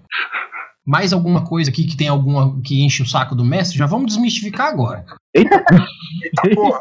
Pra fechar isso aqui, porque hoje é pra criar plot, não é? Então vamos quebrar. Ele, e mais que isso, às vezes esse cara, ele tá tendo problema porque, sei lá, ele sente que não tem peso nenhum na história. E às vezes quando você dá peso pra ele, né, pra escolha dele, às vezes ele acaba se sentindo parte e acaba perdendo a vontade de estragar a história e passa a ter vontade de, de acrescentar. Às vezes acontece. Exato. É, como, como mestre é bom você tentar entender os seus players, tentar entender o porquê que eles fazem as coisas, sabe? Você obviamente não é psicólogo de ninguém, mas, mas assim, se uma Você tá pessoa ela trabalhando com parece, pessoas, né, cara? é exatamente, se uma pessoa parece desconfortável na sua mesa, que faz com que ela age de uma maneira estranha, sabe? Que faz com que ela queira entre aspas, arruinar, tipo, estragar a diversão dos outros, essa pessoa, tipo, você pode tentar entender por que, que ela faz isso e tentar resolver isso em mesa, porque em geral você vai estar jogando com amigos, né? Uhum. Então é bom você ter essa relação com a galera da mesa, sabe? E o cara é ruim, mas você não quer excluir ele. Cara, é Às ruim. vezes, ah, Cara, às é vezes você cara vai tá ter que excluir o cara. Às vezes você vai ter que excluir o cara porque não dá pra lidar com ele mesmo. Mas não, é, é casos muito, muito, é, muito graves. É, são casos sabe? muito extremos, né? Que você tá. Você... Não, e ainda assim, se o jogador, como pessoa, estiver problemático demais, você pode simplesmente falar assim, galera, eu preciso de uns 10 minutinhos de pausa da mesa só pra eu refletir sobre uma coisa da história. Uhum. Chama o cara pra conversar, cara. Isso, exatamente. O- É sim, o- cara, é tão simples. Uhum. O RPG é um jogo muito social. Ele é. Você ainda tá se relacionando com as pessoas ali no meio, sabe? Então, como, como no resto da- das relações que você vai ter, você vai ter que conversar com as pessoas, inevitavelmente até. É, uma pessoa pode estar fazendo alguma coisa que está desagradando os outros da mesa, e daí vocês vão ter que conversar sobre isso, sabe? Ó, uma coisa que eu digo pra todo narrador, é, que, que é pra ficar bem prático de tirar um paralelo, é você como narrador se sinta como um senhorzinho da fazenda contando uma história pra galera em volta da fogueira. Nossa, é isso mesmo. Mesmo que tenha um cara chato perguntando e falando coisas e rindo da tua história, quando você voltar a história pra ele, quando você contar diretamente pra ele, quando você colocar ele em pauta, ele vai começar a perceber que ou ele tá incomodando ou agora deram o microfone pra ele. Uhum. Só que quem tá contando a história não é ele. Uhum. Sim. É a famosa situação. Pô, já que você tem uma história melhor, conta pra mim, por favor. Aham. É o que eu costumo fazer quando a galera quer encher o saco quando eu tô contando alguma história de terror, tá ligado? Fica, não, mas é, fisicamente, isso aí, não sei o que, não sei o que, não sei o que. Tá, beleza. Te coloca nessa situação. O que, que você ia fazer? Você ia usar a sua lógica ou você ia simplesmente se cagar de medo? É, eu não tenho explicação. Ah, então explica pra mim o que tá acontecendo. Ah, mas isso aí não acontece porque na regra tal tá falando que não acontece. Fala assim, então, mas eu disse que aconteceu porque eu tô contando a história, eu não tô moldando ela. Está acontecendo. Ah, mas na regra diz que não pode. Pois é, fala com a história, não comigo. Ah, mas não pode abrir um portal do nada. Eu também acho que não pode, cara. Só que só porque você não sabe o motivo, é do nada? Exato. Uma, uma última coisa que eu tenho pra dizer também é. Pode parecer clichê, todo mundo fala isso, mas, mano, deixa a tua imaginação voar, cara. Uhum. Deixa. Cara, usa toda a sua criatividade. Ah, mas eu não tenho criatividade. Tem sim, você tem criatividade. Você tem mais medo do que criatividade às vezes, só isso. Exato, você tem potencial, cara. Para um pouquinho, dá uma relaxada, respira um ar puro, que vai vir uma ideia na tua cabeça. E você vai escrever, você vai ver que vai ficar uma história muito maneira. Não tenha medo, use, to- use toda a sua imaginação. Seu cérebro é um portal de ideias. Use isso. Sim. Exato. E eu já vou usar uma frase aqui pra encerrar, senão a gente não vai acabar esse negócio. Se você acha que a sua ideia não é boa, pense. Walt Disney fez um rato, um pato e um cachorro, seus três personagens mais famosos do Ocidente. Pensa bem. Caraca. É? Muito bom, porra. E no mais, eu agradeço a todos. Meu nome é Erli. Eu estarei aqui na próxima esperando por vocês. Um grande abraço e até mais. E não é assim que eu encerro, não. Vou fazer de novo. Eu. Eli, Eli, eu posso dar um aviso assim que você terminar e ficar no- nos erros de gravação? Eu já tô deixando isso pro eu do Já, futuro. já, o Will que decide os erros, não sou eu, não. Não. Bom, galera, eu espero que vocês tenham gostado de tudo que vocês ouviram aqui. Principalmente porque, com certeza, daqui hoje, se sair gente com dúvida, próximo episódio a gente vai tirar sua dúvida. É só você mandar um e-mail pra gente, mestresdocast.gmail.com.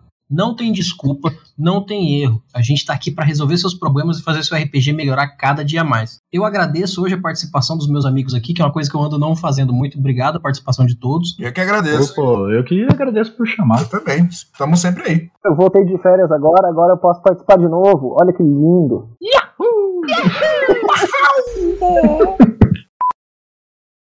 Caraca. Então demorou, gente.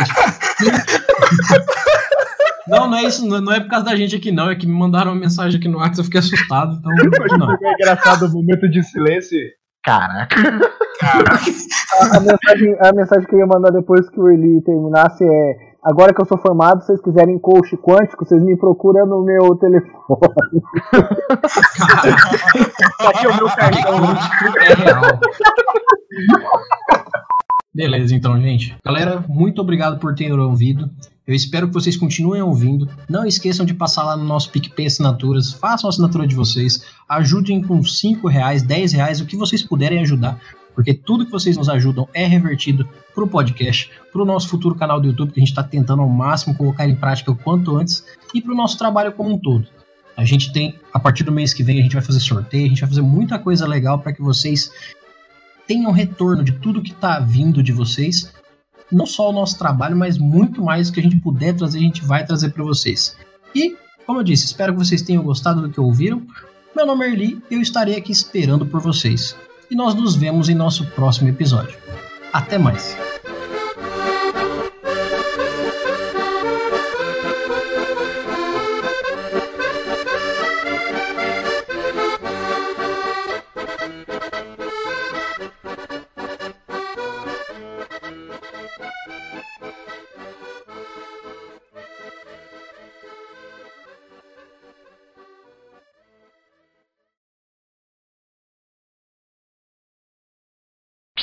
Esse episódio foi produzido por Radiolox Edições.